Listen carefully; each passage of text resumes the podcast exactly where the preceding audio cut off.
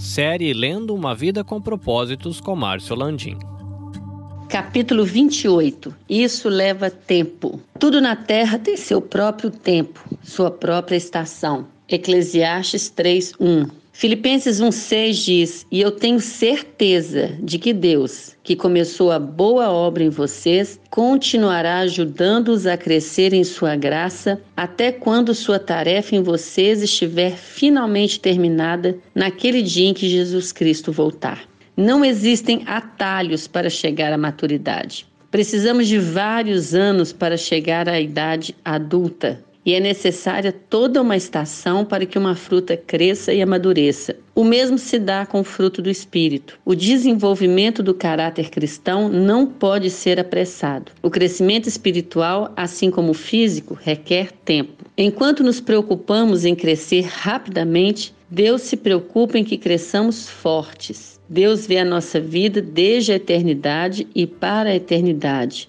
Então, nunca está com pressa. Tornar-se semelhante a Cristo é seu destino final, mas a jornada durará toda uma vida. Até aqui, vimos que essa jornada envolve acreditar pela adoração, pertencer pela comunhão e transformar-se pelo discipulado. Deus quer que todos os dias você se torne mais parecido com Ele. Você começou a viver uma nova vida, na qual está sendo feito de novo e se tornando como aquele que o criou. Hoje somos obcecados por velocidade, mas Deus se interessa mais por força e estabilidade do que por rapidez. Crescer é um processo gradual. Mas enfim, por que demora tanto tempo? Por que levamos tanto tempo para mudar e crescer? Existem várias razões. Porque primeiro aprendemos lentamente. É comum termos de aprender uma lição 40 ou 50 vezes para realmente captá-la. A história de Israel demonstra quão depressa nos esquecemos das lições que Deus nos ensina e a rapidez com que retornamos aos velhos padrões de comportamento. Precisamos de reiteradas explicações. Segundo, temos muito a desaprender. Como a maioria de nossos problemas e todos os nossos hábitos ruins não se desenvolvem da noite para o dia, eles também não desaparecem imedi imediatamente. É necessário o trabalho duro de eliminação e substituição. A Bíblia chama isso despir-se do velho homem e revestir-se do novo homem. Ainda que tenhamos recebido uma natureza inteiramente nova no momento da conversão, precisamos ainda buscar eliminar e substituir os velhos hábitos, padrões e práticas. Terceiro, temos medo de humildemente encarar a verdade sobre nós. O medo do que poderíamos descobrir se encarássemos honestamente os defeitos de nosso caráter nos mantém aprisionados, negando a realidade. Somente quando se permite que Deus brilhe a luz de Sua verdade sobre nossas faltas, fracassos e traumas é que podemos começar a trabalhar neles. Terceiro, crescer é quase sempre doloroso e assustador. Não há crescimento sem mudanças, não existem mudanças sem medo ou perdas e não há perda sem dor. Toda mudança envolve perda de algum tipo.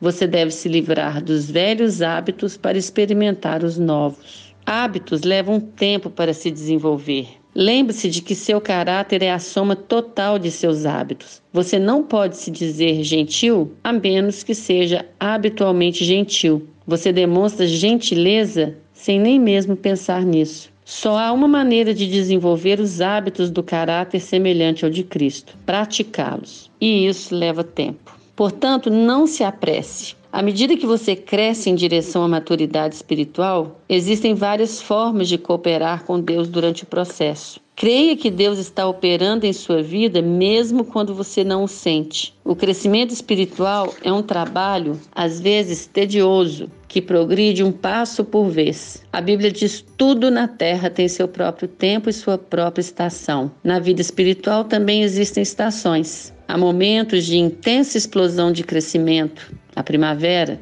muitas vezes seguida por um período de estabilidade e provações, outono e inverno. Mantenha um caderno ou um diário com as lições aprendidas. Não se trata de um diário dos acontecimentos, mas de um registro do que você aprendeu. Anote os discernimentos e lições de vida que Deus lhe ensina sobre ele, sobre você, sobre a vida, sobre relacionamentos e sobre, sobre tudo mais. Registre-os para que você possa revisá-los, relembrá-los e passá-los para a próxima geração. Seja paciente com Deus e consigo mesmo. Uma das frustrações da vida é que o cronograma de Deus raramente é igual ao nosso. Estamos quase sempre apressados quando Deus não está. Talvez você se sinta frustrado com o progresso aparentemente lento que está fazendo na vida. Não se esqueça de que Deus nunca é apressado, mas é sempre pontual. Quando Deus quer fazer um cogumelo, ele o faz da noite para o dia.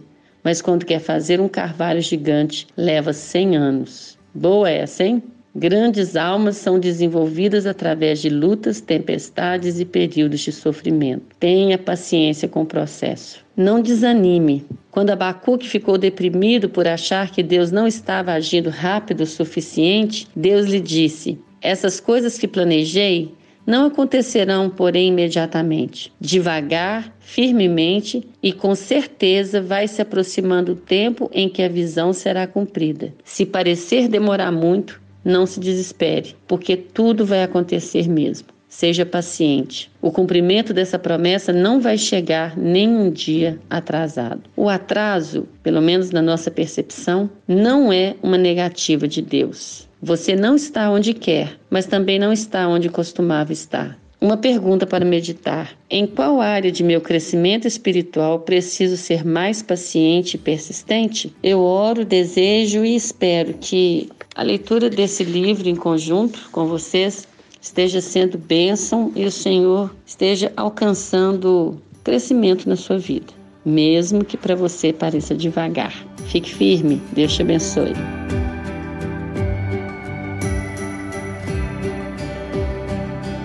Você pode ouvir a continuação desta série diretamente do seu agregador de podcasts, Spotify, Google Podcasts e Apple Podcasts. Basta você procurar por EBVNcast. Se você quer conhecer um pouquinho mais do nosso trabalho, visite ebvncast.com ou visite a nossa página no Facebook EBVNcast. Esses episódios eles estão sendo produzidos e editados pela Nabe Podcast Network. Quer conhecer um pouquinho mais do nosso trabalho? Visita lá nabecast.jp. Eu sou o Carlinhos Vilaronga falando diretamente aqui do Japão. Até a próxima.